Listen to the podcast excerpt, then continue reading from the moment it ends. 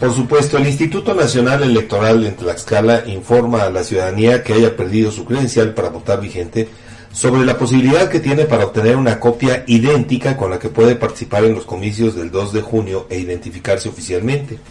La vocal del Registro Federal de Electores, Eileen Zacaula Cárdenas, informó que si algún, eh, alguna electora o elector extravía o sufre el robo de su credencial para votar,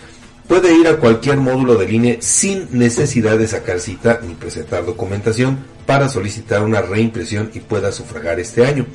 Aclaró que no se podrán solicitar cambios en la información de la credencial debido a que la que recibe la ciudadana o ciudadano será idéntica a la que perdió. Incluso señaló que la fotografía y firma de titular serán las mismas que tenía su mica extraviada. La fecha límite para solicitar la reimpresión de la credencial es el 20 de mayo para estar en condiciones de entregársela antes del día de la elección. Solo los seis módulos fijos y semifijos del INE en Tlaxcala realizarán este trámite, no así los móviles ya que están dedicados a la entrega de micas electorales tramitadas con antelación.